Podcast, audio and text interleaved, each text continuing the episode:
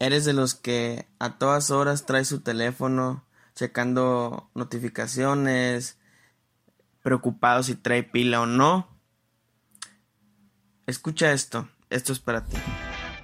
Muy buen día, bienvenidos al podcast Va por ti, que está hecho especialmente para ti que quieres conocerte más, que quieres agregar contenido de valor a tu vida, para ti que quieres mejorar la relación con los tuyos, con tu familia, con tus amigos, con tus hermanos, con tu pareja, con tus hijos, con el mundo que te rodea.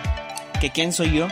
Soy Miguel Rodríguez, soy psicólogo y me encanta, me encanta hablar sobre los temas de psicología, así que este espacio está creado especialmente para ti, que a lo mejor se te, se te ha complicado ir con algún psicólogo, a lo mejor todavía tienes ese miedo, entonces estamos trabajando en este espacio para que tú aprendas en el día a día y no tengas ningún, ningún pretexto en aprender y en darle contenido de valor a tu vida, que aprendas y seas mejor persona y seamos mejores personas, porque tanto a ti como a mí nos falta mucho por aprender.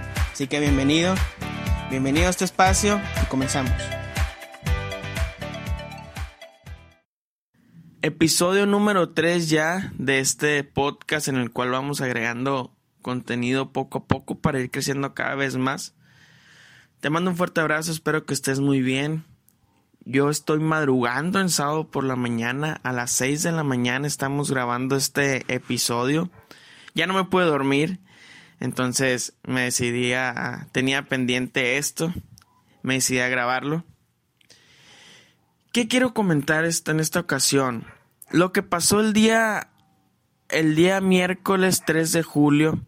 En el cual, en el cual WhatsApp, Facebook, Instagram tuvieron una falla en México y en varios, en varios lugares del mundo, ¿no? En México específicamente la falla comenzó a las 9 de la mañana, lo cual pues obviamente impidió a todos los que usamos, los que usamos estas redes sociales o esas plataformas que no cargaran bien las imágenes, ni los videos, ni, ni los audios, no se podía utilizar. Sí, estaba muy lento, eh, si te pasó que a lo mejor reiniciaste tu teléfono, pues caíste en la broma de esta falla. Eh, ¿Qué es lo que pasó aquí? Eh, Mark Zuckerberg comentó, si no, no dije bien el nombre, ahí disculpen por mi, por mi manera de pronunciar. ¿Qué fue lo que, lo que comentó? Somos conscientes de que hay personas que están experimentando problemas al subir imágenes y otros archivos a nuestras aplicaciones. Estamos trabajando para, volver a la normalidad tan pronto como sea posible. Esto comentó, pues este amigo ya sabemos quién es.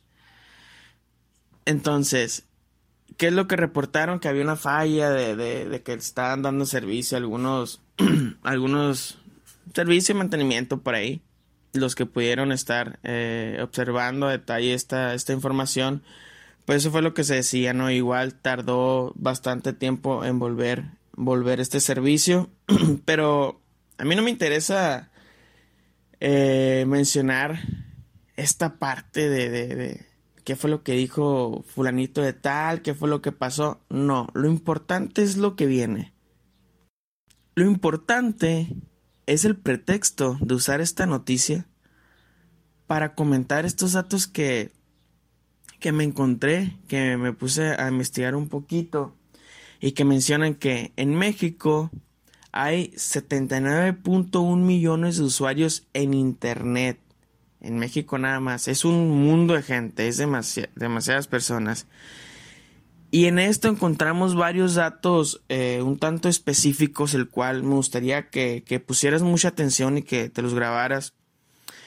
Uno de estos datos es que las horas de, conexión se concentran por la mañana y por la noche, que es donde más personas están en el tráfico por Internet. Sí, que entran en el periodo de que van desde las 6 a las 9 horas en el periodo comprendiendo a las 21 y 24 horas. Es decir, en, el horario de menor tráfico se ubica entre las 12 y las 14 horas. ¿Sí?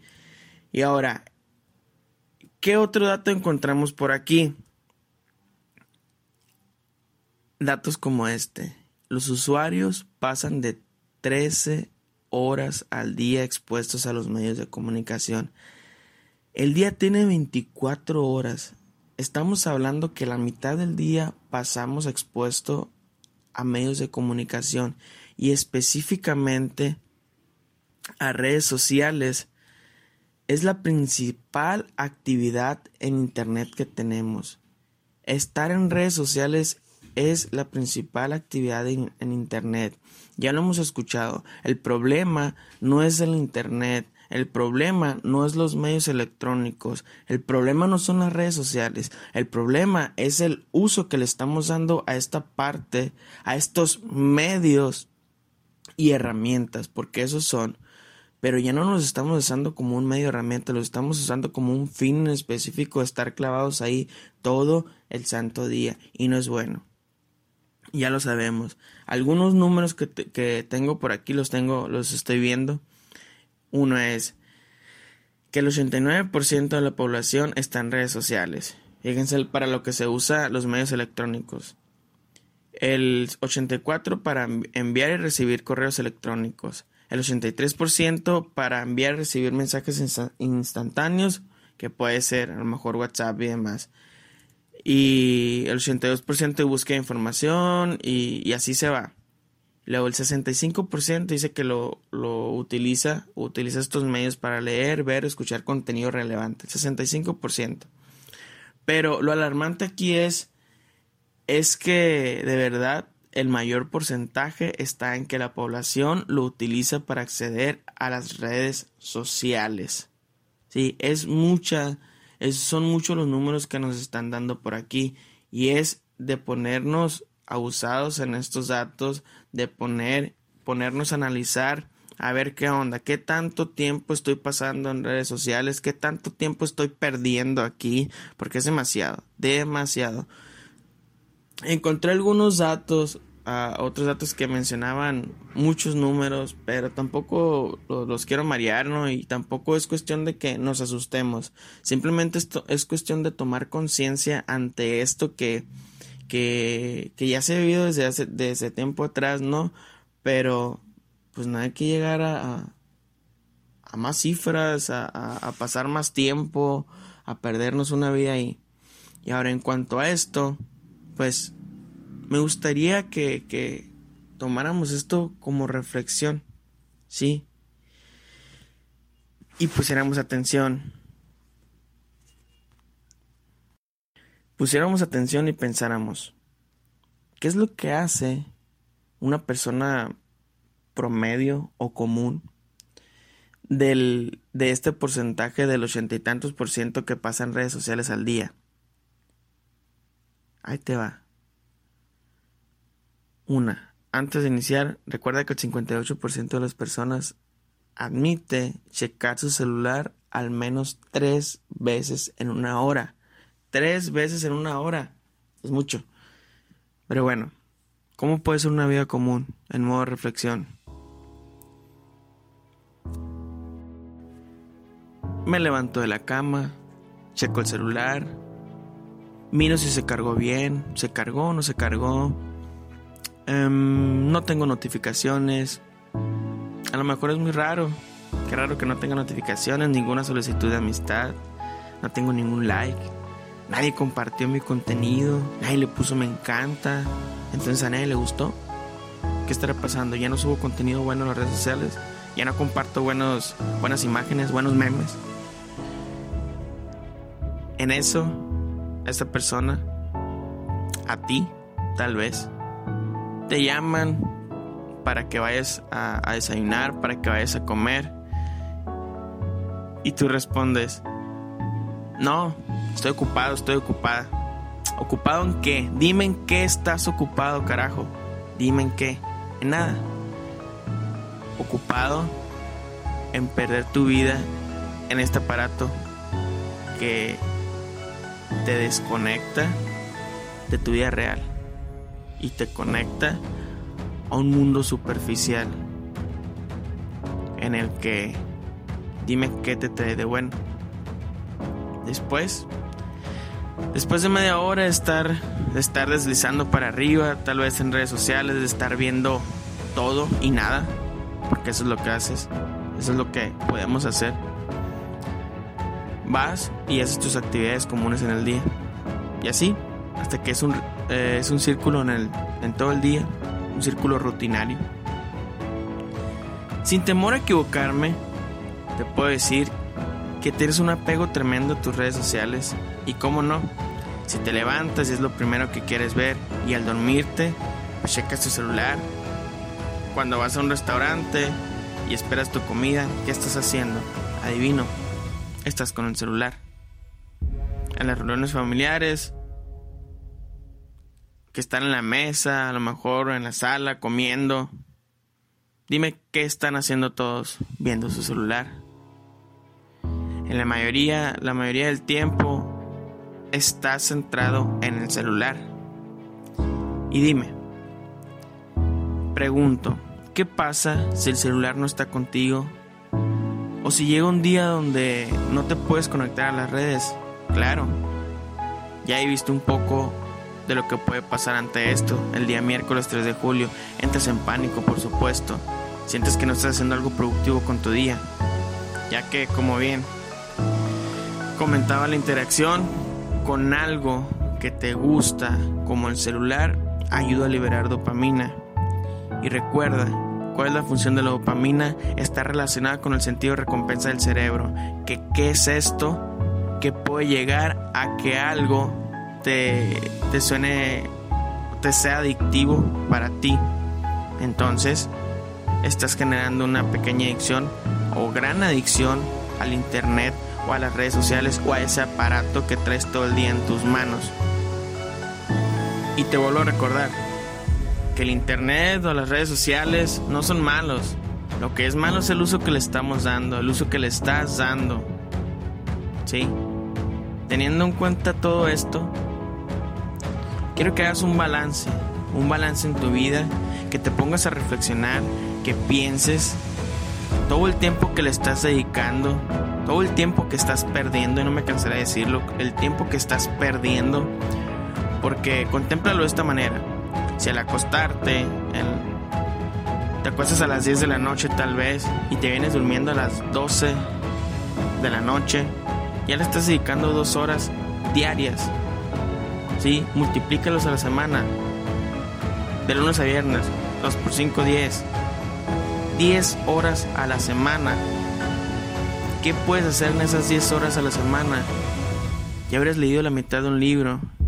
Ya hubieras aprendido otra cosa, no sé. Son 10 horas a la semana. Ahora multiplícalos al mes, multiplícalos en un año. Puedes hacer muchas cosas, más que estar deslizando solamente para arriba. Y bien, en este balance, quiero que hagas esta reflexión interna y pidas perdón. ¿Perdón por qué? Muy bien. Perdón por no estar físicamente.